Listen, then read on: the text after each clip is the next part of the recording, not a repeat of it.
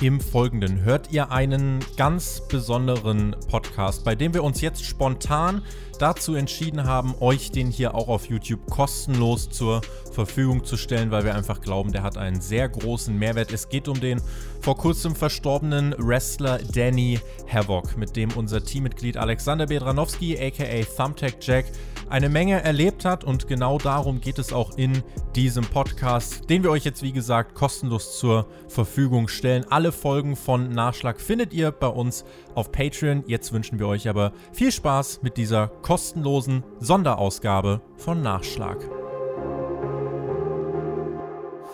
Ja, es ist im Moment eine Zeit, die Wrestling-Fans, Wrestler, alle, die eigentlich was mit dieser Blase zu tun haben, sehr auf die Probe stellt und äh, irgendwie das Jahr 2020, es ist irgendwie die zahlengewordene Definition von Bullshit, könnte man sagen. Es ist wirklich ein Scheißjahr.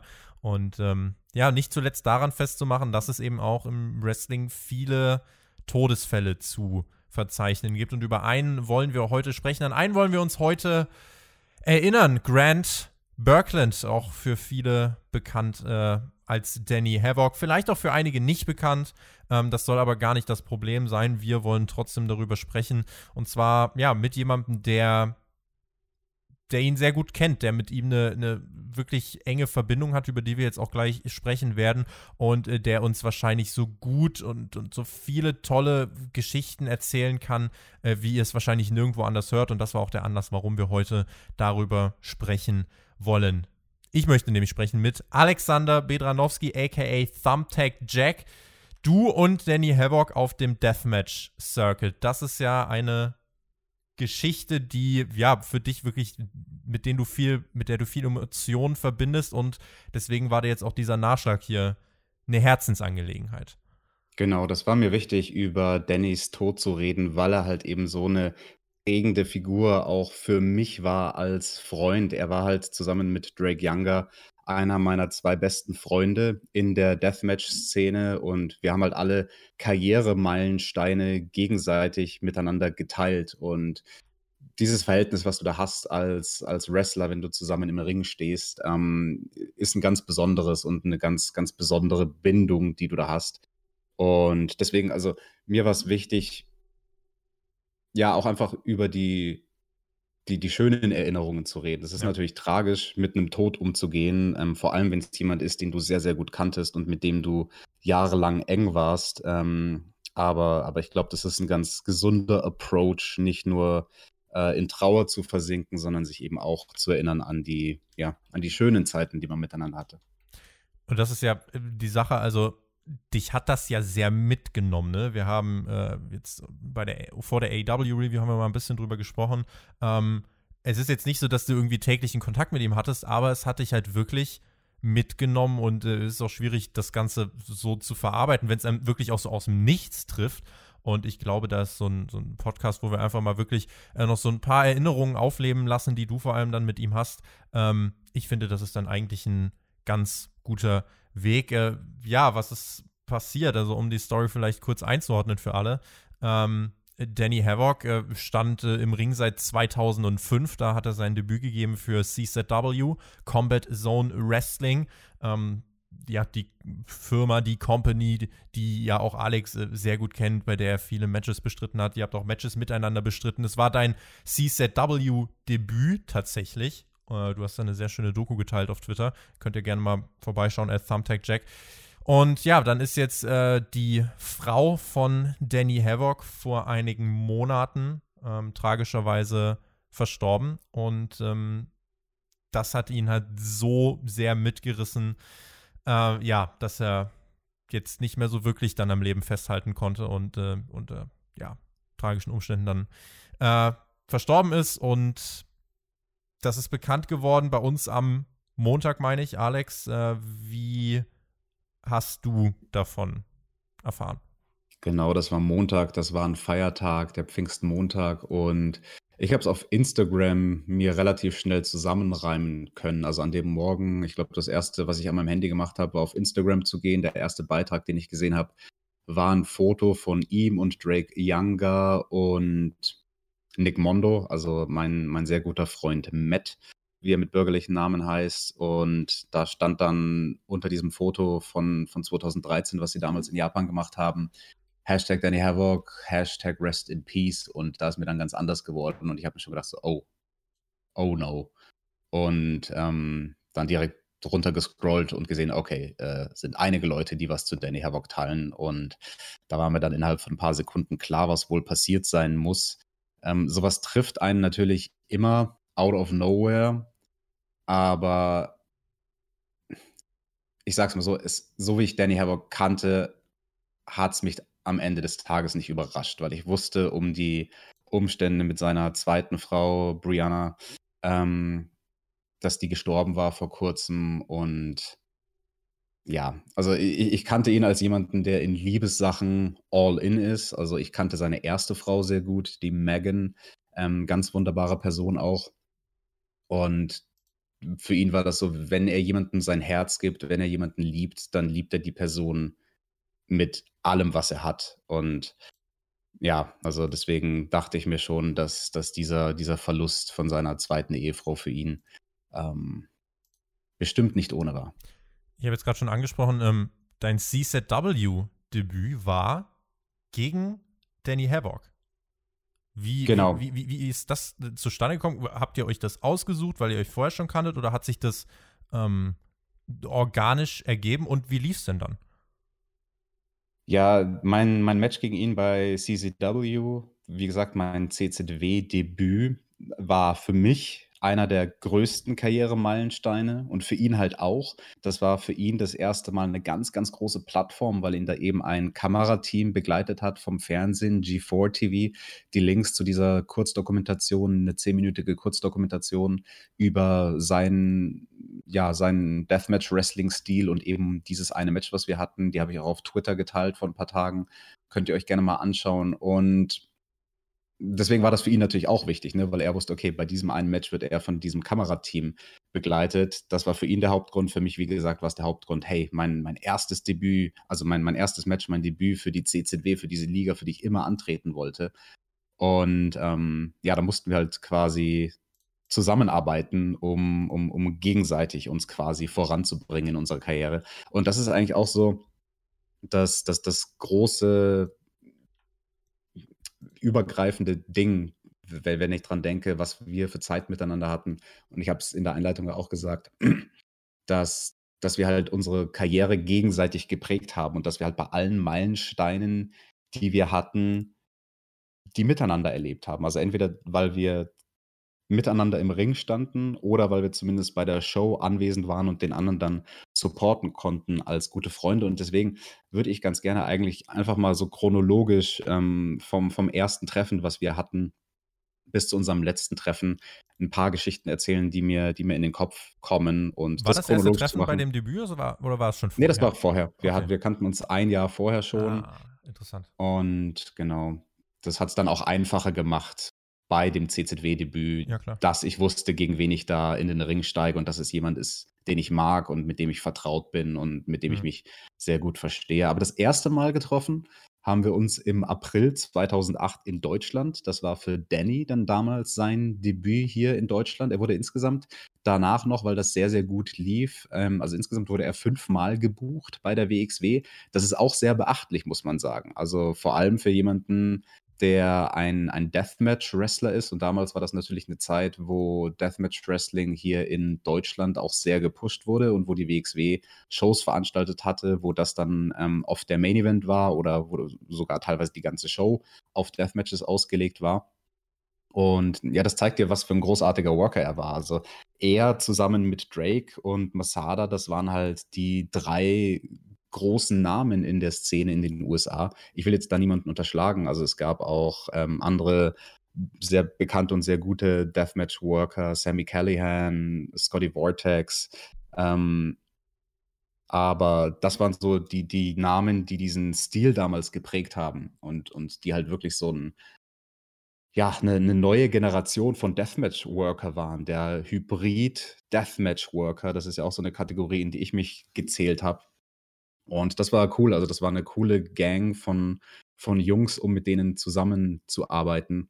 Und deswegen, also in dem, was er gemacht hat im Deathmatch Wrestling, Danny Havoc, da war er absolute Weltklasse und deswegen war ich da sehr, sehr geehrt, mit ihm in den Ring zu steigen. Was allerdings an diesem Tag im April 2008 gar nicht geplant war. Ähm, ich bin da nur als Ersatzgegner eingesprungen. Er sollte eigentlich gegen Drake Younger antreten. Drake Younger ähm, hat seinen Flug nicht geschafft, konnte nicht nach Deutschland fliegen und dann hat WXW am Tag der Show äh, ganz verzweifelt, händeringend überlegt, scheiße, was machen wir denn jetzt? Unser Main Event ist uns gerade weggefallen und ich hätte eigentlich ein anderes Match haben sollen. Für mich war dieser Tag ähm, ein Einsatz, zum ersten Mal seit fünf Monaten, weil ich meine erste sehr, sehr, ja, eigentlich meine zweite sehr, sehr schwere Verletzung in meiner Karriere hatte. Ich hatte mir fünf Monate davor mein Kreuzband gerissen, also mit Abstand der, der schlimmste Kreuzbandriss in meiner Karriere. Und da waren nur fünf Monate vergangen und ich war halt überhaupt noch nicht fit eigentlich, um in den Ring zurückzukehren. Also ähm, ich hätte noch ein, zwei, drei Monate definitiv gebraucht. Das, das Knie war noch nicht ganz fit, aber ich habe das WXW damals auch nicht so wirklich äh, ehrlich erzählt und nur gesagt, ja, ja, hier, steht eine wichtige Show an und ihr wollt Deathmatches machen. Klar, ich bin gesund, ich kann antreten. ja. Und ähm, das andere Match, für das ich geplant war, das hat dann auch stattgefunden gegen einen Kollegen aus Deutschland, gegen Bernd Föhr. Für den war das das erste und einzige Deathmatch. Der wollte einmal diese Deathmatch-Luft schnuppern. Und dann war er auch froh, das gemacht zu haben, aber es hat ihm dann auch im selben Atemzug gereicht. Kein so Verlangen nach mehr. Nee, definitiv nicht. Und ja, ich habe dann, also WXW hat mich angerufen, wo ich auf dem Weg zur Show war und hat mir die Situation geschildert, dass Danny keinen Gegner hat, weil Drake wegfällt. Und ich habe gesagt, hey, wisst ihr was, ganz ehrlich, bevor ihr da jetzt irgendeine Nulpe aus dem Ausland bucht, also keine Ahnung, aus Belgien, haben sie überlegt, ob sie irgendjemanden, irgendeinen No-Name ein, einfahren sollen. Spontan habe ich gesagt, komm, ich, ich, nehme One for the Team. Ich mache die beiden Matches heute Abend einfach back-to-back. Ich mache den Semi-Main-Event gegen Bernd und danach mache ich den Main-Event gegen Danny und WXW war dann so, echt jetzt? Wirklich? Bist du dir sicher? Und ich so, ja, ja, wird schon passen. Also das ist auch das einzige Mal in meiner Karriere, dass ich zwei Deathmatches direkt am Stück geworkt habe. Ne? Ich habe ja äh, Turniere viele bestritten mit dann drei Matches an einem Abend, aber immer mit einer Pause dazwischen. Da habe ich wirklich die beiden Matches hintereinander gemacht. Und da habe ich Danny das erste Mal kennengelernt. Danny, der war sehr bekannt dafür, also nicht nur ein guter Worker zu sein, sondern auch, weil er sehr, sehr verrückte Frisuren immer hatte. Das war so sein Gimmick. Er war da sehr inspiriert von den japanischen Deathmatch-Workern aus den 90er Jahren, die so die verrücktesten Frisuren hatten und Mullets und teilweise gefärbte Haare. Und ähm, auch für diese Show, da hat er sich sehr vorbereitet, hat sich extra eine, eine coole Frisur selbst rasiert und gestylt und gefärbt und ich habe ihm total die Show gestohlen, weil ich an dem Abend eine, zum einzigen Mal in meiner Karriere, eine, eine total verrückte Raster-Flechtfrisur hatte mit so weißen Strähnen, Kunsthaar, was da eingearbeitet war. Weil für mich war das ein Abend, wo ich ein neues, also einen neuen Look debütiert habe. Zum ersten Mal bin ich in weiß aufgetreten, anstatt in den schwarzen Klamotten. Und deswegen wollte ich das irgendwie untermalen durch eine besondere Frisur. Ich hatte da, wie gesagt, das war ja nicht geplant, dass wir gegeneinander antreten. Deswegen, also dass ich da eine verrückte Frisur habe, hatte gar nichts zu tun mit Danny Havoc. Das war nicht irgendwie böse geplant, aber der Moment, wo ich da Backstage reingekommen bin und ich sage allen Hallo und ich sehe schon, okay, Danny sitzt da hinten auf einer Bank und ich habe so richtig sein Gesicht gesehen, wie er zu mir guckt und so die Mundwinkel die Show stehlen? Genau, also wie ihm einfach die Mundwinkel runtergefallen sind und er so leicht mit dem Kopf geschüttelt hat und so, das ist jetzt nicht euer Ernst, oder? das ist, das ist mein Alleinstellungsmerkmal, dass ich die verrücktesten Haare habe. Und jetzt kommt da irgendein Typ, der noch verrücktere Haare hat. Und dann ist es auch noch mein Ersatzgegner für heute Abend. Echt jetzt. Also deswegen war das dann so ein bisschen ein rumpeliger Start und er hat mir dann so ein bisschen äh, schmollend und grummelnd ähm, die Hand hingestreckt und wir haben uns begrüßt. Und ich weiß noch, bei, bei, bei dem Abend, wo wir das Match besprochen haben und vor allem, wo wir das Finish besprochen haben, äh, das haben wir outside of the venue gemacht, also außerhalb. Ähm, da stand dann auch einer von den WXW-Veranstaltern, der Felix Kohlenberg, daneben. Ähm, und, und wir haben so unsere Ideen in den Raum geworfen, was wir als Finish machen wollen. Und ich wollte so diesen einen coolen äh, neuen Move debütieren und habe Danny eine Sequenz erklärt, wie wir da in die Aktion reinkommen. Und die Sequenz hätte quasi angefangen, dass er auf meinen Rücken springt mit einem Side Headlock und wir dann von da, dort aus ein paar Konter machen. Und er hat das so ein bisschen missverstanden. Ähm, damals hatten wir große Kommunikationsprobleme am Anfang noch. Also damals war mein Englisch auch nicht so gut, wie es dann geworden ist mit den Trips in die USA. Und so teilweise musste er dann wirklich so nachfragen, so, hä, was, was hast du jetzt genau gesagt, lieber, lieber Alex? Wir sind gerade in welchem Jahr? 2000? 2008. 2008. Ah, okay. Genau, also da hat er äh, drei Jahre gewrestelt zu dem Zeitpunkt und ähm, Genau, also wir sprechen das Match ab und er, er hat dann, glaube ich, missverstanden, was ich gemeint hatte, war, in dem Match springst du mir dann auf den Rücken. Okay? Und er so, okay. Und dann hatten wir das in meinem Kopf fertig abgesprochen und ich habe mich umgedreht, um irgendwas anderes zu machen, keine Ahnung, Wasser zu trinken oder irgendwas. Und ich dachte, wir wären mit unserer Matchabsprache fertig. Und er springt mir auf den Rücken. Das ist nicht in dem Match, sondern das ist, wo wir das Match vorbesprechen, außerhalb der Halle. Und weil ich noch dieses kaputte Knie habe und nicht mich darauf eingestellt habe von der Stabilität von meinem Körper her, dass mir jetzt gleich einer auf den Rücken knickt, äh, springt, mir ist mein Knie komplett weggeknickt. Und das ist, das ist während die Show schon läuft. Und denen ist der Main Event weggefallen. Und ich bin der Ersatzmann für den Main Event. Und die wissen, ich bin verletzt. Und jetzt liege ich da außerhalb der Halle am Boden, halte mir mein Knie, heule laut auf und ich weiß noch ganz genau, Felix Kohlenberg, der Promoter, wie er da die Augen aufgerissen hat und daneben stand und Danny Havoc auch so total, oh fuck, was habe ich gemacht, was habe ich gemacht? Er hat doch gesagt, ich soll auf seinen Rücken springen. Und ich so, nein, während dem Match nicht jetzt auf meinen Rücken springen, fuck. Und ähm, ja, das, das war dann ein großer Schreck für alle und das war auch für mich so der Moment an dem Abend, wo ich gemerkt habe, ja, ich bin eigentlich noch nicht bereit, ein Match zu bestreiten, geschweige denn zwei Matches zu bestreiten, weil die Verletzung, die war halt einfach nicht ausgeheilt. Also trotz Knieschiene und Bandage und allem, das, das Knie hat halt nicht gehalten. Aber Danny und ich haben uns dann doch irgendwie durch dieses Match äh, hindurch geboxt. Ihr habt es durchgezogen. Wir haben es durchgezogen. Äh, Felix Kohlenberg hat eine schöne Story geteilt auf seinem Twitter. Ähm, jetzt die letzten Tage. Das wusste ich bis dahin gar nicht. Das habe ich jetzt auch vor ein paar Tagen erst erfahren, weil wir hatten diesen einen Spot in dem Match, wo Danny dann von der Hallendecke, also nicht von der Hallendecke, aber von so, einem, so einer Art Balkon quasi runtergesprungen ist mit einem Elbow Drop und ich habe mich aus dem Weg gerollt und er ist durch den Tisch gecrashed. Er hatte riesige Höhenangst. Das wusste ich nicht.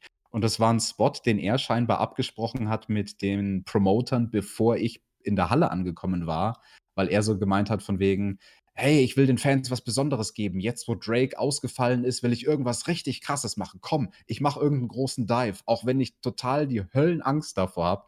Und das zeigt ja eigentlich ganz schön, was er für einen, für einen Einsatzwillen hat. Also, was eigentlich alle Leute, die Deathmatches bestreiten, für einen übermäßig großen Einsatzwillen haben, ihren, ihren Körper halt für die Show zu opfern. Und ähm, ja, das war unser erstes Match, unser erstes Aufeinandertreffen. Das habe ich dann auch äh, gewonnen. Und es ist sehr, sehr lustig, das Interview, was er dann hinterher gehalten hat. Das könnt ihr euch auch auf YouTube anschauen. Das sind zwei sehr, sehr schöne Minuten. Ähm, da werdet ihr einen sehr guten Eindruck kriegen, was Danny Havoc so für eine Person ist, falls ihr ihn nicht kennt, ähm, von seiner Art Humor, von seiner Art zu reden. Wenn ihr auf YouTube einfach guckt nach What does Danny Havoc think about Thumbtack Jack? Das ist ein Video, was er hinterher aufgenommen hat, wo er gesagt hat, ja, ich habe heute Abend verloren.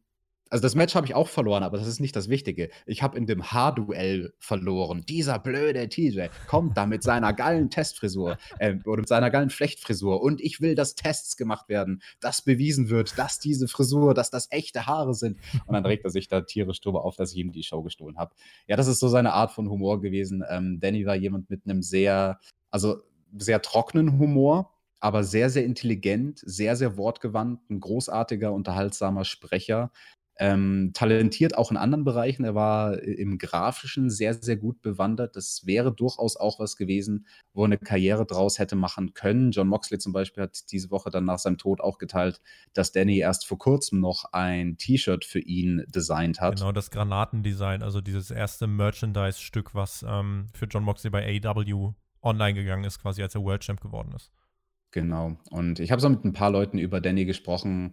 Jetzt die letzte Woche. Einer davon war Matthew. Das ist derjenige, der die Botchamania-Videos macht, ein guter Freund von mir. Und der hat mir dann seine einzige Danny Havoc-Story erzählt, die, die es eigentlich total auf den Punkt bringt. Er hat also, er hat wirklich nur zwei Sätze mit Danny gewechselt. Einen hat Matthew gesagt, einen hat Danny gesagt.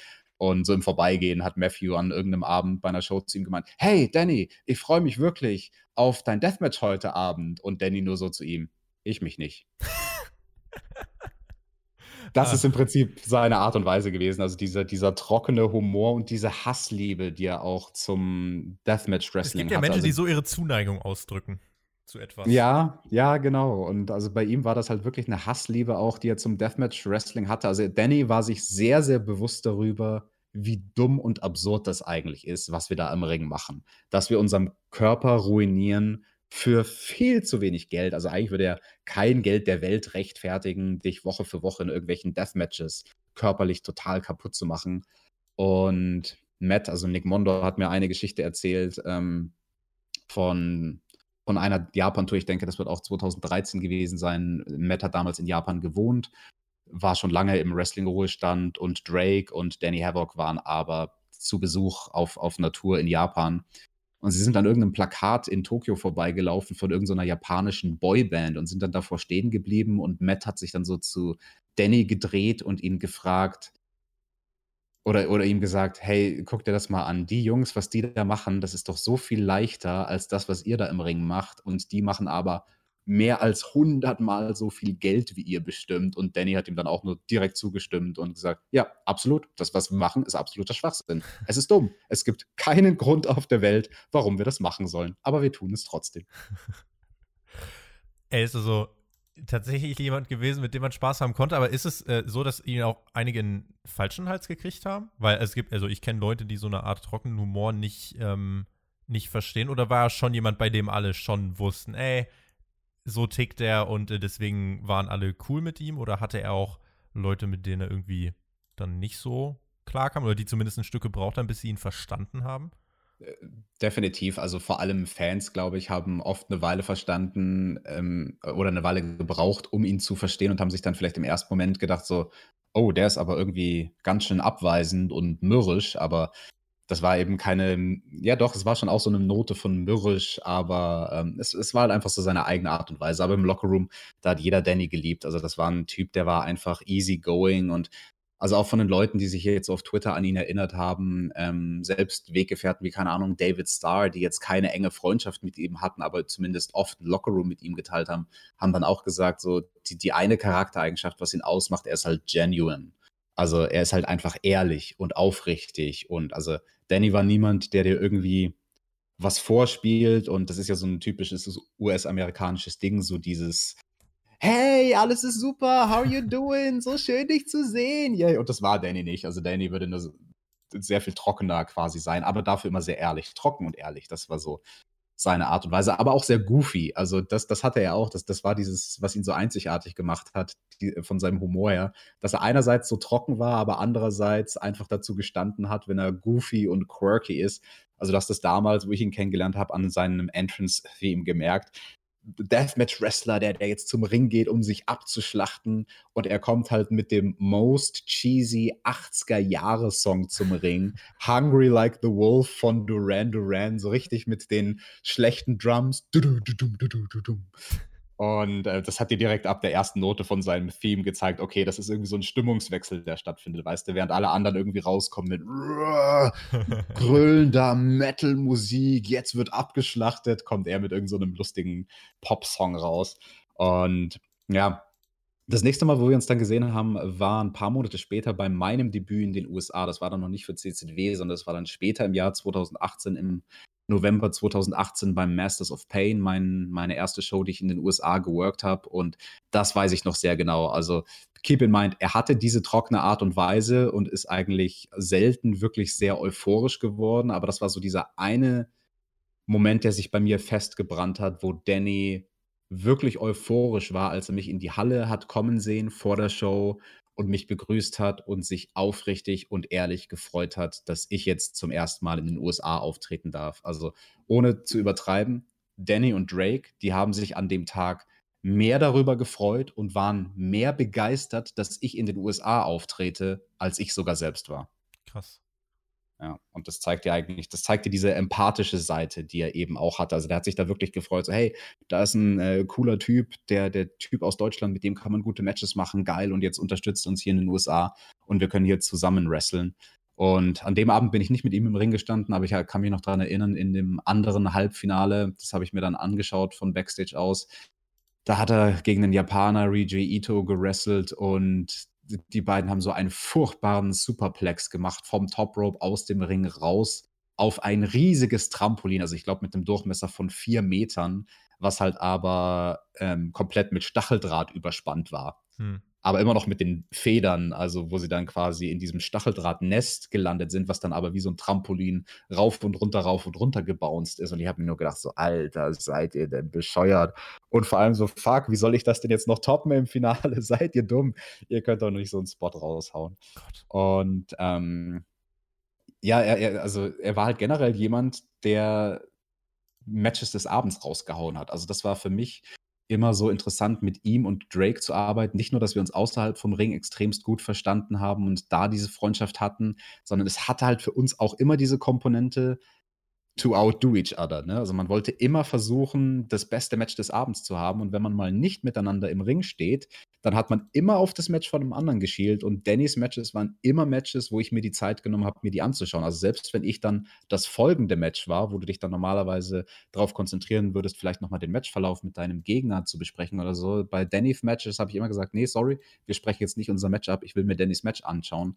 Und das war dann auch zum Beispiel das nächste Mal so, als wir uns in den USA gesehen haben, im Folgejahr, Anfang 2009, ähm, IWA King of the Death Matches im März. Am ersten Abend da, da hat er auch die Show gestohlen. Also da hat er gegen den Necro Butcher gerestelt oder lasst es Tag 2 gewesen sein im, im Viertel- oder Halbfinale. Äh, aber das weiß ich noch, wo ich das Match von den beiden gesehen habe und mir auch mal wieder gedacht habe: so, oh, das, das wird schwierig, das noch zu toppen. Und dann eine Woche später, jetzt kommen wir zu dem großen Match, was, was uns beide wahrscheinlich ähm, am meisten miteinander verbindet und was auch die meisten Leute gesehen haben. Dieses, was du angesprochen hast, das Debüt, was wir gegeneinander bei der CZW haben. Da die hätte ich Show jetzt nochmal nachgefragt, ja. Genau, das war am 14. März 2009. Die Show hieß CZW Total Havoc, also nach ihm benannt. Und wie gesagt, also er wurde verfolgt verfolgt, das klingt so negativ, aber ähm, als wären es Paparazzi, aber er wurde halt verfolgt oder begleitet, sollte ich sagen, von diesem Fernsehkamerateam. Also das hat es schon mal sehr, sehr speziell gemacht, auch für mich. Also das war für mich auch eine ganz neue Erfahrung. So, okay, krass, die filmen ihn hier die ganze Zeit. Wow, krass. Also selbst während wir unser Match besprechen, okay. Das Problem an dem Abend war, wir konnten unser Match eigentlich gar nicht besprechen, weil Danny ist nicht in die Halle gekommen. Ich bin dann ziemlich nervös geworden, muss ich sagen, weil es war dann irgendwann weniger als eine Stunde Zeit, bis die Türen geöffnet werden, also bis die Fans reinkommen. Ab dem Moment kannst du natürlich nicht mehr in den Ring gehen, um im Ring mit deinem Gegner irgendwelche Bewegungsabläufe auszuprobieren. Und ich hatte halt noch kein Wort mit ihm gesprochen. Ich hatte ihn an dem Tag nicht gesehen und habe mich nur so gefragt, so, wo bleibt denn Danny? Und saß die ganze Zeit ähm, mit seiner Frau zusammen und die hat mir dann relativ schnell gesagt, ach ja, wunder dich nicht, Danny, der geht vor den Shows immer gerne ins Stripclub. Seine Frau war das, wow. die mir das gesagt hat. Total trocken, also maximal trocken und sachlich nüchtern. Ja, ja, er geht immer vor den Shows ins Stripclub. Das, das beruhigt ihn irgendwie. Und ich so, was echt jetzt? Und das ist okay für dich und du bist damit cool? Ja, ja, whatever. Also lieber so und er ist entspannt, als, als dass er mir den ganzen Tag auf die Nerven geht und nervös ist. Ja, Mann. Und dann kam er halt auch wirklich so, also es war keine halbe Stunde vor der, vor, vor Showbeginn sozusagen, kam er an und wir haben uns dann nur kurz auf den Ring-Apron äh, gesetzt zusammen und ein paar Aktionen besprochen. Wir konnten dann an dem Tag auch gar nichts wirklich äh, testen, weil ich bin zum ersten und einzigen Mal in meinem Leben mit Facepaint aufgetreten und das hatte ich schon auf dem Gesicht und ich hatte tierische Panik, dass ich das kaputt machen würde, ah. wenn wir jetzt schon mal testweise ja. irgendwelche Spots probieren. Und deswegen haben wir wirklich nur geredet über das Match und äh, also verhältnismäßig auch sehr, sehr wenig abgesprochen und dann vieles einfach, ähm, ja, geschehen lassen während dem Match, sage ich mal. Viel called auch on the fly dann, oder? Viel, wir mussten viel callen on the fly. Ähm, das hatte aber auch nochmal einen anderen Grund, weil worauf ich nicht gefasst war, in diesem Gebäude. Das war die legendäre ECW-Arena. Also das muss ich auch nochmal betonen, wie wichtig das für mich war. Und also äh, äh, es gab kein Match in meiner Karriere, wo ich auch nur ansatzweise vorher so viel Ehrfurcht hatte, überhaupt in einem Gebäude sein zu dürfen. Also wirklich das Gebäude überhaupt betreten zu dürfen. Geschweige denn, dass ich bei der Show antrete und dann sogar noch im Main Event stehe, hm. bei meinem Debüt für diese Liga. Und das war wirklich so, okay, krass, ich wrestle hier in der legendären ECW Arena. Da haben all diese legendären Matches stattgefunden. Sabu gegen Terry Funk, Noro mhm. Barbwire. Die Fans hier, die haben schon alles gesehen. Boah, wir müssen denen heute wirklich alles bieten, was wir können. Und wir haben ihnen auch fast alles geboten, was wir konnten. Ähm, Glasscheiben und Leitern und also wir, wir haben es uns schon ordentlich gegeben in dem Match. Einen Gegenstand, den haben wir nicht benutzt und das haben wir dann auch on the fly während dem Match gecallt. Da habe ich mich zu ihm gedreht, ähm, weil es war so heiß in dieser Arena, da war ich nicht drauf vorbereitet. Also äh, keine, keine Ventilation, keine Luftzirkulation, äh, über 1000 Zuschauer und es war einfach so bollend heiß, also wie am heißesten Sommertag. Und das ging wirklich hart auf die Kondition. Und nach irgendeinem Spot, nach irgendeinem Bump lagen wir außerhalb vom Ring, beide total kaputt. Da, da lief das Match irgendwie erst 10 Minuten und wir wussten, okay, wir haben noch 20 Minuten. Oh Gott, wie sollen wir das überstehen? Und ich habe mich nur so zu Danny gedreht, so total erschöpft und gesagt: Hey Danny, dieses Barbed Wire Board, was wir da unter dem Ring haben, wollen wir das einfach skippen? Und er so: Ja, bitte. und der Grund, ganz ehrlich, der Hauptgrund, warum ich ihm das gecallt habe, war gar nicht mal, weil, weil ich irgendwie den Bump, ich weiß gar nicht mehr, wer hätte reinfliegen sollen. Vielleicht hätten wir auch beide mal reinfliegen sollen. Aber mir ging es gar nicht um den Bump, sondern mir ging es in dem Fall um die Anstrengung, die es gewesen wäre, diesen schweren Gegenstand unter dem Ring hervorzuziehen, ihn dann irgendwie in den Ring zu befördern. Und ich wäre derjenige gewesen, der das Ding in den Ring hätte bringen sollen. Und ich hatte einfach keine Energie dazu und habe ihm gesagt, nee, komm, komm, wir, wir skippen das. Und das wurde dann äh, von natürlich keinem Menschen erkannt, weil keiner im Publikum weiß, was wir ursprünglich geplant hatten. Deswegen ist es natürlich niemandem als Fehler aufgefallen. Nur einem Menschen auf der ganzen Welt ist es aufgefallen. Der kam dann nach dem Match zu uns. Das war auch das einzige Mal, dass ich wirklich ein kurzes Gespräch mit ihm hatte, obwohl wir uns ein paar Mal über den Weg gelaufen sind. Eine sehr legendäre Figur in der US-amerikanischen Deathmatch-Szene. Der damalige ähm, Chef von CZW, also das war genau die Show, wo er quasi äh, die das, die, die Chefetage abgegeben hat an DJ Hyde, der ursprüngliche Gründer von CZW, Sandig. Also diejenigen, die wissen, von dem ich rede, wissen, okay, das ist so ein, so ein Mannsbild, so ein großes, fettes, breites Biest. Ähm, also ein Mensch, der dich wirklich sehr, sehr einschüchtert. Und Danny und ich, wir saßen halt so total zusammengekümmert und fertig und erschöpft und bluten nach dem Match Backstage und haben uns gedacht, so, hey, gutes Match, haben wir echt toll gemacht, waren richtig stolz auf uns. Und Sendig baut sich wie so ein Schrank vor uns beiden auf mit seiner tiefen Stimme und sagt sinngemäß nur so: Hey guys, good match, but you didn't use the barbed wire board. Und ist gegangen. Wow. Und wir so, echt jetzt? wir haben es uns gerade ordentlich gegeben und das ist so das einzige Feedback, was du uns gibst. Und das sind halt so Momente, die ich halt auch zusammenschweißen. Ne? Also so, solche, solche, solche Momente miteinander zu erleben. Und ja, also in dem Sommer, in, in dem Jahr generell 2009, da bin ich dann, also das war mein krassestes Deathmatch-Jahr, da habe ich jedes Turnier in den USA geworkt und bin Danny auch bei allen Shows begegnet in den USA und bei sehr, sehr vielen Shows in Deutschland. Also es, es ist wirklich kaum eine Show vergangen, wo wir nicht den Lockerroom geteilt haben oder halt miteinander im Ring standen. Und das nächste Aufeinandertreffen, was wir dann hatten, war ähm, Ach, war gar nicht mal so viel später, war ein Monat später, ein Monat nach diesem Match für die CZW. Da waren wir nämlich dann zurück in Deutschland, WXW Gorefest 2. Das war das erste Deathmatch-Turnier, was WXW in Deutschland veranstaltet hat, nachdem es ein paar Jahre davor ein ziemlich gescheitertes Gorefest 1 in England gab. Und ähm, da stand ich sogar an dem Abend zweimal mit Danny im Ring, also sowohl im Halbfinale als auch im Finale. Das war ein ganz interessanter Turnierbaum sozusagen weil es ein Four-Way im Halbfinale gab, aber quasi unter Elimination Rules. Und die beiden Leute, die am Ende noch übrig sind, ähm, würden dann später am Abend das Finale gegeneinander bestreiten. Deswegen. Und ähm, im Halbfinale, da hat er viel mit Drake geworkt, während ich mit einem deutschen Deathmatch-Wrestler, mit Hate, eine Ikone auch hier in Deutschland, äh, den Großteil des Matches gewrestelt habe und auch also, das war auch so ein Paradebeispiel, weil ich vorhin gemeint habe, ich habe immer so geschielt, was macht Dan Danny in seinen Matches. Und in dem Fall, während ich meinen Teil vom Match bestritten habe, im einen Ende von der Halle, habe ich immer so rüber geschielt, was machen der und Drake. Und das war auch wieder so ein Fall, wo ich mir gedacht habe, ey, das ist so krass, der Typ ist so gut. Ich wusste, die beiden haben nicht viel gecallt. Ich wusste, die beiden wrestlen da größtenteils on the fly und funktionieren halt zusammen wie so eine geölte Maschine und, und, und spulen dann ein geiles Match ab. Und später im Abend standen wir uns dann im Finale gegenüber. Da weiß ich auch noch einen Moment, bevor das Match überhaupt begonnen hat. Ähm, so, so, eine kleine Absprache Wrestler unter sich, so die Sachen, die im Ring geflüstert werden, was das Publikum niemals mitkriegt. Ähm, Danny hat zuerst sein Entrance gemacht fürs Finale, dann habe ich mein Entrance gemacht. An dem Tag kam ich mit einem Prelude sozusagen zu meinem Entrance-Theme. Da, da, war so ein bisschen äh, für eine Minute ein Song von Tom Waits zu hören ist auch so ein sehr spezieller Künstler, möchte ich mal sagen, den nicht viele Leute kennen. Also zumindest irgendwie hatte ich damals das Gefühl, dass in Deutschland er nicht wirklich Name ist, in den USA schon, in Deutschland nicht. Und ähm, dann stehen wir uns gegenüber, bevor das Match beginnt, und Danny flüstert mir nur zu: Very nice, Tom Waits, I like it. Und da dachte ich mir so: Okay, cool, du weißt, wer Tom Waits ist. Jetzt bringen wir uns um, wie schön. Und ähm, das war dann auch vor dem Match so eine Situation, was wieder diese Competitiveness gezeigt hat, die wir miteinander hatten. Also einerseits so dieses, man will natürlich aufeinander aufpassen, ne? man ist gut befreundet, man versteht sich, man, wir wurden jetzt auch nie porträtiert als zwei Leute, die sich hassen und die eine Blutsfehde gegeneinander haben, aber wir waren halt immer so die zwei Typen, die beide dasselbe Ziel verfolgen. Weißt du, was ich meine? Und wo ja. man sich dann so gegenseitig im Weg steht und ja, hey, sorry, wenn es heißt, dass ich dich aus dem Weg räumen muss, um hier dieses Turnier zu gewinnen, dann werde ich das eben machen. Und vor dem Match hat sich dann, das wusste ich nicht, das war auch nicht abgesprochen oder irgendwas, da hat sich Danny dann, während er quasi announced wurde mit seinem Namen, hat er sich eine Leuchtstoffröhre ge geschnappt vor dem Match und über seinem Kopf zerbrochen.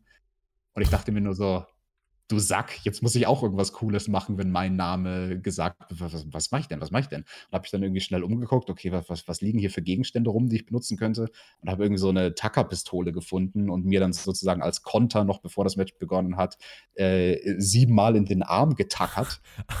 Alex! es, war das Erstbeste, es war das Erstbeste, was mir eingefallen ist. Ich habe mir gedacht, wenn er sich eine Leuchtstoffröhre auf den Kopf haut, ich kann mir jetzt nicht auch eine Leuchtstoffröhre auf den Kopf hauen, das wäre lame. Ich muss mir irgendwas anderes ausdenken. Und ja, das zeigt, glaube ich, ganz gut, wie gesagt, diese, diese Competitive-Seite, die wir dann durchaus auch hatten. Ähm, ein Match, was wir dann auch miteinander hatten im Tournament of Death, also von CZW, das, das größte Deathmatch-Turnier der Welt, Tournament of the Death im Juni 2009. Da standen wir gegeneinander im Halbfinale. Und das ist mir in Erinnerung geblieben als ein Match, wo ich mir denke, oh, da wäre noch so viel mehr gegangen. Weil so wie das Turnier aufgebaut war, waren die Halbfinals von Tournament of Death waren zwei Three-Way-Matches. Also du hattest insgesamt sechs Leute im Halbfinale, aber nur zwei Leute insgesamt würden ins Finale kommen, nämlich die beiden, die diese Three-Way-Matches gewinnen. Und unser Match war, wie gesagt, mit Danny Havoc zusammen und der dritte Mann im Ring war Wax der jetzt nicht unbedingt so ein Hybrid war und nicht so ein guter Worker, sondern halt eher so ein Haut drauf Deathmatch-Wrestler. Und ich weiß noch, am, am Morgen von der Show, wir, wir hatten alle in, im selben Haus geschlafen, ähm, haben Danny und ich geredet mit Scotty Vortex. Scotty war einer von den Jungs, die auch wie wir eher diesen, diesen Hybrid-Stil verkörpert haben. Und, und wir haben uns nur alle drei so angeschaut und gesagt, so, ey, das wurde so falsch gebuckt, dieses Halbfinale. Weil Scotty Vortex war im anderen Halbfinale mit, ich sag mal, zwei anderen, die auch eher so diesen Haut-Druff-Stil gemacht haben. Ähm, einer davon war John Moxley, aber der hat damals ähm, auch anders geworkt als wir. Also wir haben halt mehr diesen technischen Stil gehabt und hatten uns damals nur so gewünscht, so, ey, das wäre so geil, wenn wir irgendwie zu dritt so ein geiles technisches Deathmatch machen könnten. Und aber gut, das, das, das sollte es an dem Abend nicht geben. Ähm, ich habe vorhin darüber nachgedacht, was, was, was ich zu dem Match vielleicht erzählen könnte. Das, das war, glaube ich, der eine Abend, ich sag mal, wo Danny und ich am meisten aneinander geraten sind. Also nicht, dass es wirklich Beef gab und wir dann irgendwie äh, für ein paar Tage verfeindet waren oder so, aber es gab diesen einen Moment in dem Match, das würdet ihr auch sehen, wenn ihr auf YouTube da nach den Highlight-Videos von diesem Halbfinale guckt. Äh, das war ein improvisierter Spot. Er war im Ring, hat den anderen Wrestler gecovert. Ich war außerhalb vom Ring und dachte mir dann, okay, vielleicht kann ich das Cover irgendwie noch unterbrechen, aber da lag halt lauter Gerümpel vor mir auf dem Apron. Also ich hätte gar nicht schnell genug in den Ring kommen können. Deswegen habe ich mir eins von diesen Gerümpeldingern genommen, eine Leuchtstoffröhre, also mehrere sogar, es waren glaube ich vier, fünf, sechs Leuchtstoffröhren, die irgendwie zusammengeknotet waren und wollte ihm die so an den Kopf werfen. Und so wie er fürs Cover gebeugt war, hätte ich die eigentlich relativ safe auf seinen also auf die, die obere Seite von seinem Kopf werfen können. Aber er hat halt genau in dem Moment, nachdem ich losgeworfen hatte, den Blick nach oben gedreht und ich dachte, also das war wirklich, das lief in meinem Kopf so wie in Zeitlupe und ich denke so, ach du Scheiße, hm. die Dinger fliegen ihm jetzt direkt ins Gesicht. Hoffentlich, hoffentlich fuckt ihm das nicht irgendwie eins von seinen Augen ab. Also da habe ich mich wirklich übelst schlecht gefühlt und ähm, da weiß ich auch noch, dass Danny mir dann direkt danach im Match einige ordentliche Schläge reingehauen hat. Äh, aber zu Recht. Also, das, das war so ein Receipt, was ein, ein Wrestler dann auch verdient hat, wenn er irgendwie eine Aktion macht, die viel zu reckless ist. Und ähm, ja, an dem Abend, also viel gesprochen haben wir da dann Backstage nicht mehr. Also er hat mich dann auch nur irgendwie so ein bisschen mürrisch angeschaut und so, ey Digga, das war ein bisschen, das hätte jetzt nicht sein müssen, dass du mir da die Leuchtstoffröhren ins Gesicht Schlechtes wirfst. Gewissen ausgeteilt, so ein bisschen. Mhm, ja. Mhm. Aber gut, das ist eben halt auch diese Facette, ne? Also wenn du da ähm, miteinander im Ring stehst, das, das ist das, was, glaube ich, so wichtig ist, zu verstehen, was diese Blutsbrüderschaft ausmacht bei Deathmatch-Wrestlern. Du legst halt wirklich deine Gesundheit in die Hände von deinen Gegnern. Also das ist noch mal krasser als bei einem normalen Wrestling-Match. Bei jedem Wrestling-Match willst du auf deinen Gegner aufpassen und du willst ihn protecten und du willst nicht, dass du irgendwie versehentlich deinen Gegner verletzt. Aber ähm, bei einem Deathmatch bist du da natürlich noch mal eigentlich besonders vorsichtig und da ist das Risiko einfach noch mal höher.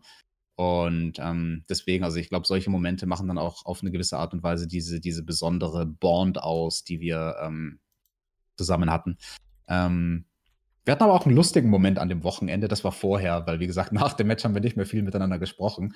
Aber als ich zu der Show in die USA geflogen bin, ich hatte ja gesagt, wir hatten für die Show im selben Haus geschlafen, also alle Deathmatch-Worker, also eigentlich der ganze Locker-Room und ein paar ähm, Kameraleute und so. Ich glaube, insgesamt 25 Leute haben in einem Haus zusammen geschlafen. Könnt ihr euch vorstellen, es war rappelvoll und Schlafplätze waren heiß begehrt. Ich war glücklicherweise einer der ersten, die in dem Haus an dem Abend angekommen sind, weil ich war aus Deutschland eingeflogen, war total jetlagged und ich habe so diese Eigenart, ich kann schlafen unter allen Bedingungen, ist mir egal. Also neben mir kann ein Flugzeug starten, ein Zug fahren, es ist mir total egal. Ich, ich, ich schlafe einfach durch und ich war so fertig. Ich habe mich auf diese Couch geworfen und habe die ganze Nacht durchgepennt, während eine riesige Party mit 25 Leuten um mich herum abging und es wurde zu einem Zeitpunkt wurde sogar eine Fensterscheibe eingeschlagen, weil irgendwie, ja, weil einer ziemlich wütend war über irgendeinen Streit mit seiner Freundin und ich habe nichts davon mitbekommen. Erst am nächsten Morgen so, hä, was ging ab? Ihr habt Fensterscheiben eingeschlagen? Das Einzige, woran ich mich erinnern kann an diesem Abend, war ein kurzer Moment, wo ich mal für ein paar Sekunden wach geworden bin, als mich Danny sehr, sehr freundlich begrüßt hat, während ich da so total passed out auf der Couch liege. Und das, was er mir gesagt hat, ähm, war, Oh, TJ, good to see you. Look at you, you got a little mustache. Das war das einzige Wochenende wow. meines Lebens, an dem ich mir einen Bart habe wachsen lassen, nur um einer Freundin in den USA zu beweisen, dass das scheiße aussehen würde. Und ja, es sah scheiße aus. Und Danny Heather, weil die hatte gesagt, hey, das würde dir voll gut stehen, wenn du dir einen Bart wachsen lässt. Und ich so, nein, ich wette, das würde scheiße ausschauen. Und Danny war aber der einzige Mensch, der, der meinen Bart schön fand. Er hat dann auch in den späteren Tagen seiner Karriere selbst eigentlich immer, ähm, so die letzten zehn Jahre, glaube ich, äh, fast immer einen Bart gehabt. Und ähm, also das, das ist so eine Szene, da denke ich mit sehr, sehr großem Schmunzeln zurück, wie er da, wie, wie der liebevolle Deathmatch-Wrestler über mich gebeugt ist, unsere Köpfe so total nah beieinander und, und er kuschelt mich schon fast wie so ein kleines Baby. Oh, look at you, you got a little mustache und streichelt mir dann sogar freudig über den Bart. Und ähm, ja, das, das, das war die liebevolle Seite von Danny Harrock. Ähm, Aber auch schön. Auch schön, oder? Das sind so die Momente, womit man, glaube ich, nicht rechnet, dass ja. Deathmatch-Wrestler die miteinander Aber so, haben. Das macht ja Freundschaften aus irgendwie. Trotzdem, genau. finde ich. Genau. Und also wir, wie gesagt, wir haben bei, bei zig Shows waren wir gemeinsam. Ich habe dann zum Beispiel seinen Main Event äh, im Dezember von diesem Jahr 2009 live gesehen, als, als Fan sozusagen. Also ich hatte den Opener geworkt an dem Tag, No Rope Barbed Wire Match, also das ist ja auch nicht ohne, wenn die Ringseile durch Stacheldraht ersetzt werden. Ach was. Aber das war, nichts, das war nichts im Vergleich zu seinem Main Event. Sein Main Event Match war halt ein Cage of Death Match, also wirklich das schlimmste Death Match, das es gibt. Einmal im Jahr findet das auch nur statt bei der CZW und das ist einfach immer jedes Jahr eine Horror Konstruktion von einem Käfig. In dem Jahr waren es dann ganz, ganz viele Glasscheiben, die da zu Bruch gegangen sind und die verrücktesten Konstruktionen, die man sich vorstellen kann. Und äh, das war so ein Abend, da habe ich wirklich für ihn und Sammy Callahan, die haben da gegeneinander gewrestelt, beides gute Freunde.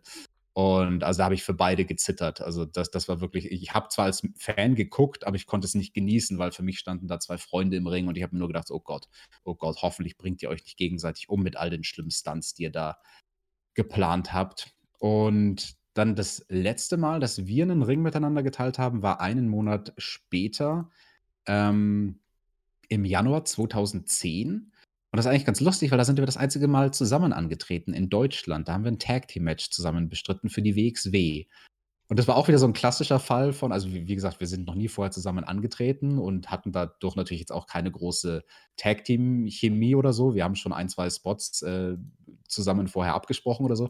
Aber für den Großteil von dem Match, das war halt Relaxed Rules, ne? Also, es hat halt der eine hat mit dem einen Gegner in dem einen Ende der Halle gewrestelt und der andere in dem Ring mit dem anderen Gegner. Und das war auch wieder so ein Fall, ich habe immer so rübergeschielt zu Danny und da war ganz viel improvisiert in dem Match und mir gedacht, so, okay, krass, der blöde Sack, da hat er jetzt wieder einen coolen, innovativen Spot gemacht, das muss ich toppen. Und dann hat er meinen Spot gesehen und dann hat er sich gesagt, okay, egal, ich baue jetzt noch was Verrückteres auf und versuche seine Aktion zu toppen. Und das, obwohl wir eigentlich Tag Team Partner waren.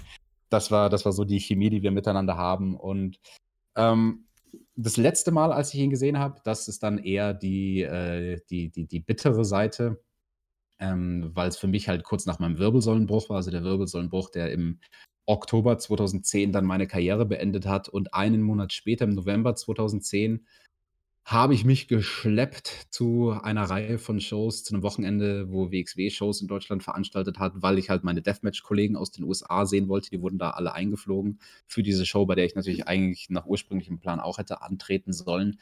Und ähm, da war Danny allen voran einer, der mir sehr, sehr, sehr viel Trost gespendet hat. Weil, also wie man sich vorstellen kann, das war ein Monat, nachdem ich mir den Rücken gebrochen habe und meine Karriere beendet habe. Ich war übelst deprimiert. Also ich war sowas von am Boden. Und Danny hat sich das ganze Wochenende liebevoll Zeit genommen, mich, mich zur Seite zu nehmen und mit ja. mir zu reden und mit mir die ganzen Abende ähm, ja, einfach Zeit zu verbringen und, und, und mir Gesellschaft zu leisten und mich, mich nicht hängen zu lassen, wo er wusste, ey, das Einzige, was ich eigentlich gerade machen will, ist meinen Kopf hängen lassen. Ähm, und, und dafür muss ich ihm schon sehr, sehr große Props geben. Also er war auch derjenige, der, ähm, also ich glaube, er war der Erste, der mir, also überhaupt generell, jetzt egal ob Wrestling-Szene oder Real Life, ähm, der Erste, der mir wirklich das Gefühl gegeben hat, dass ich von dieser Verletzung, von diesem Wirbelsäulenbruch wieder auf die Beine kommen kann. Weil zu dem damaligen Zeitpunkt, einen Monat nach der Verletzung, ähm, sah das alles noch gar nicht so besonders gut aus und du musst halt wirklich dann von vorne wieder lernen, wie man geht. Krass. Und ich weiß noch, also ich, ich bin mit, mit meinen Krücken immer vorher gegangen, ähm, die, die Wochen und Tage vorher hatte meine Krücken auch im Auto dabei. Und als wir dann an dem Wochenende äh, an der Location angekommen waren, habe ich zu, zu meinem ähm, sehr guten Freund Marco Eisenbart, mit dem ich hingefahren bin, gesagt, hey, ich glaube, ich versuche es ohne die Krücken reinzugehen. Und er halt so total, wow, bist du dir sicher? Bist du sicher, dass du versuchen willst, jetzt hier irgendwie äh, den Helden sozusagen zu spielen? Und ähm, ich glaube, deswegen haben dann auch viele Leute damals irgendwie gedacht, so, ach, wird schon nicht so schlimm gewesen sein. Der kann ja wieder gehen, aber die eigentliche, der eigentliche Hintergrund war, es waren literally die ersten Schritte, die ich ohne Krücken gemacht habe. Und Danny war halt dann derjenige, der, der mir betont hat an dem Abend, wie krass das eigentlich ist. Und der gesagt hat, hey Alex, okay, pass auf, ich weiß, du bist gerade mega down, äh, ich weiß, das ist beschissen mit deiner Verletzung, du hast den Rücken gebrochen, aber schau dich mal an, Mann, du kannst laufen, zwar total langsam und wie eine Schildkröte und das wird noch ein langer, harter Leidensweg für dich werden, aber hey, du kannst dich glücklich schätzen, du sitzt nicht im Rollstuhl, du kannst noch gehen. Und also das war so hm. der erste wirkliche Pep-Talk, den ich damals gebraucht habe auf, auf meinem Weg zur Recovery. Und ähm, ja, äh, ich ich würde gerne was aus meinem Buch vorlesen, weil ich habe dann in der Folgezeit, wo ich, wie gesagt, mit mit meiner Rückenverletzung und mit meinem Karriereende viel gestruggelt habe, ähm, habe ich mit Danny viele E-Mails hin und her geschrieben und er hat mir damals wirklich intensivst geholfen, über diese Krise und durch diese Depression hindurchzugehen. Und ich habe in meinem Buch, ähm, in meiner Autobiografie „Meine Kämpfe“ einen Brief abgedruckt, also eine E-Mail, die er mir damals geschrieben hat und die würde ich ganz gerne vorlesen mit ähm, vielleicht dem einen Absatz, den ich davor ähm, geschrieben habe. Ich habe geschrieben, für jemanden, der niemals aktiv in einem Wrestlingring stand, ist es wahrscheinlich ziemlich schwierig, sich vorzustellen, wie ich mich gefühlt habe. Danny Havoc beschrieb die Identitätskrise, in der ich mich befand, in einer sehr langen E-Mail sehr passend. Und hier ist ein Auszug aus der E-Mail. All right, Alex. Now, this is simply not an acceptable way of talking. I will not have it. Listen, man, I totally understand why you would be depressed right now. You've just had a huge part of your life taken rather painfully away from you And I would imagine that you're feeling something of an identity crisis on top of all the other shit. I'm only guessing here, but that is how I believe I would feel in your situation. Who is Alexander Bedronovsky without Thumbtack Jack? You've been this character, and he has been you for years now, and it's been such a huge part of your life that I have to imagine giving it up is not unlike divorcing someone with mm. whom you've been together for years. When I think about the end of my wrestling career, I really get down because while I have vague ideas that I'd like to do a number of other things, I don't have a plan or a passion that I know I want to pursue after wrestling. And for people like you and me, who I think are not so different as we might seem, life without a consuming passion seems hollow and pointless. Leben, ein Leben zu haben ohne eine Leidenschaft, wo du total drin vertieft bist, wirkt für Leute wie uns, wie, für Leute wie Danny und mich, ähm, hollow and pointless, also nicht lebenswert im Prinzip. Und ich denke, da kann man dann den Bogen spannen zum, zum Ende von, von Dannys Leben, äh, weil das ist genau die Situation, die passiert ist. Und als ich das vorhin vor dem Podcast im Buch gelesen habe, diesen Absatz, also da musste ich sehr schaudern, weil es halt, äh, weil man es eins zu eins übertragen kann auf die Situation, die er da jetzt hatte mit Brienne, ähm, als, als sie gestorben ist vor zwei Monaten. Man muss verstehen, für Danny die letzten Jahre, im Prinzip seit 2017, als er eigentlich retired ist, er hatte so eine Hassliebe mit dem Wrestling und er wollte eigentlich die längste Zeit davon loskommen, aber, aber hat irgendwie diesen Absprung nicht geschafft. Und Brienne war das Einzige in seinem Leben, was ihm ermöglicht hat, vom Wrestling fernzubleiben, zumindest für ein paar Jahre. Für ein paar Jahre. 2018 haben die beiden ja dann geheiratet. Und ähm, also Danny ist die letzten Jahre definitiv auch durch, durch Identitätskrisen und Struggle hindurchgegangen, aber hatte zumindest seine Frau, seine wie gesagt, zweite Ehefrau an der Seite. Seine erste Ehefrau übrigens ist nicht gestorben, keine Sorge, die haben sich einfach nur getrennt. Und ähm, das war das eine Ding, was ihm Halt gegeben hat. Und also, um Bezug zu nehmen auf das, was, was ich im Buch geschrieben habe oder den, den Text, den ich da abgedruckt habe in dem Buch, wenn er sagt, hey Leuten wie uns erscheint ein Leben ohne so, so, so eine Leidenschaft, etwas, wo wir uns so mit voller Konzentration draufstürzen können, erscheint uns das nicht lebenswert. Für ihn war das die letzten Jahre vor allem seines Lebens halt seine Ehe. Kann ich mir mhm. nur vorstellen. Also so wie ich Danny kenne und ich kenne ihn lang genug, weil wir halt eben jahrelang Weggefährten waren und auch wenn wir dann die letzten Jahre keinen Kontakt mehr miteinander hatten, aber also wir sind halt trotzdem zusammengeschweißt durch unsere Erfahrungen. Ja, im Prinzip wie irgendwie so Kriegsveteranen, die gemeinsam einen, einen Krieg erlebt haben und das verbindet dich und schweißt dich zusammen und ich weiß, wie er getickt hat und ich kann mir nur vorstellen, also als ihm da Brienne weggestorben ist, da hatte er halt nichts mehr in seinem Leben. Da hatte er nichts mehr in seinem Leben, was ihm noch Halt gegeben hat und was ihm das Gefühl gegeben hat, dieses Leben ist lebenswert. Wrestling war nichts, wo er zurückkehren wollte. Also er hatte kurz vor ihrem Tod im Februar diesen Jahres 2020, da hatte er noch total random irgendwie eine, eine Japan-Tour gemacht und, und quasi so ein bisschen Comeback dort gemacht. Aber ich kann mir auch gut vorstellen, dass das im Prinzip nur war, um ein bisschen Geld zu verdienen und wo er sich dann gedacht hat, so, ey, eigentlich habe ich echt keinen Bock auf die Schmerzen und auf Wrestling, aber gut, da, da kann ich ein bisschen Geld mir in die Tasche wresteln, ja, dann, dann mache ich das halt. Aber das wollte er nicht. Also, das, das, also deswegen, das ist, glaube ich, auch wichtig für die Leute zu verstehen, nach ihrem Tod, das, das wäre für ihn gar keine Option ge gewesen, gar keine erstrebenswerte Option, so von wegen, hey, ich stürze mich jetzt einfach mit all meiner Energie ins Wrestling, um mich abzulenken weil er halt eben das Business auf eine gewisse Art und Weise mehr gehasst hat, als es geliebt hat. Und das ist das Tragische am Leben von Danny Havoc und an, an den letzten zwei Monaten seines Lebens. Ähm, er hatte schlichtweg keine Säule mehr. Er hatte keine Lebenssäule mehr, die ihm Halt gegeben hat. Und ja, deswegen sein, sein tragisches Ableben. Wenn jemand keinen Lebensmut mehr hat, dann, dann passiert sowas.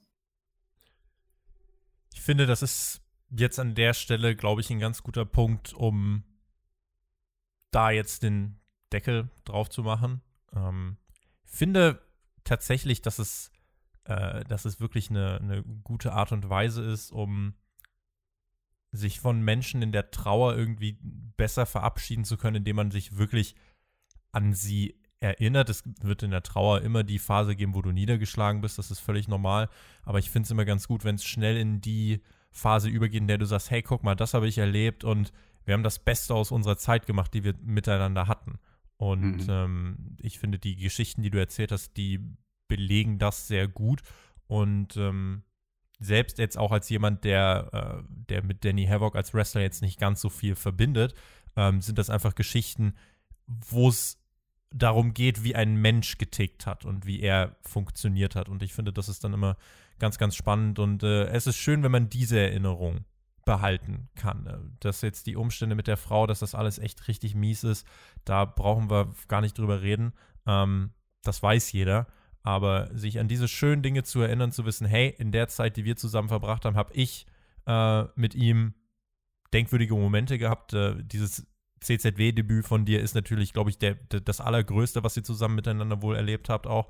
Äh, und dann auch die Art und Weise, wie er dir beigestanden hat in der Phase, in der du ja selbst dann wirklich einen richtigen Struggle hattest nach deiner riesigen, schweren Verletzung.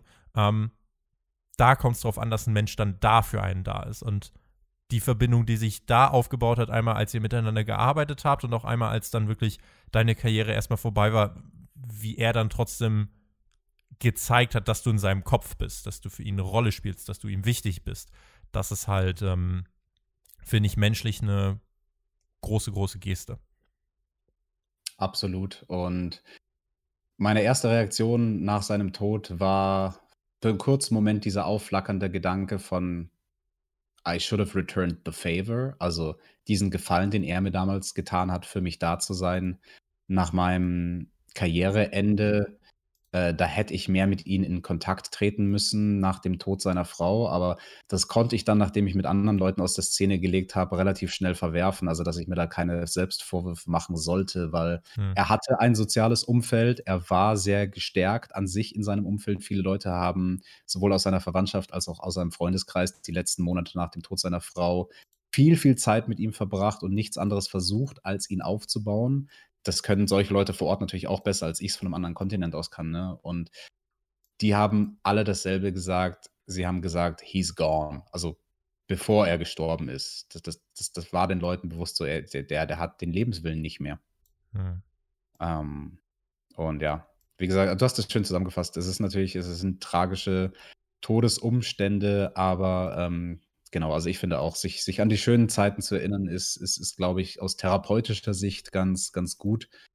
Und ähm, also versteht mich nicht falsch, ich habe Rotz und Wasser geheult an dem Tag, wo ich es herausgefunden habe, aber ähm, ich glaube, das ist gesund. Ich glaube, das ist gesund, sich, sich, sich an die schönen Momente zu erinnern. Und davon hatte ich viele mit Danny und da, dafür möchte ich ihm danken. Und also der eine tröstende Gedanke, den ich dann vielleicht doch habe, ist, dass er zumindest mit seiner Frau jetzt wieder vereint ist. Ja, ich hoffe, ihr ja, konntet aus diesem Podcast ein bisschen was mitnehmen. Wir, es war, wie gesagt, ein Anliegen von Alex und ich habe gesagt, ja, auf jeden Fall machen wir das, weil es, ähm, ja, weil es doch einfach Geschichten sind. Selbst wenn ihr Danny Havoc nicht kennt, ich glaube, das hat euch jetzt sehr viel erzählt und das sind einfach schöne, schöne Erinnerungen. Und ähm, jetzt habt ihr vielleicht auch ein, zwei Gedanken zu diesem Menschen, den ihr vielleicht vorher nicht ganz so gut kanntet.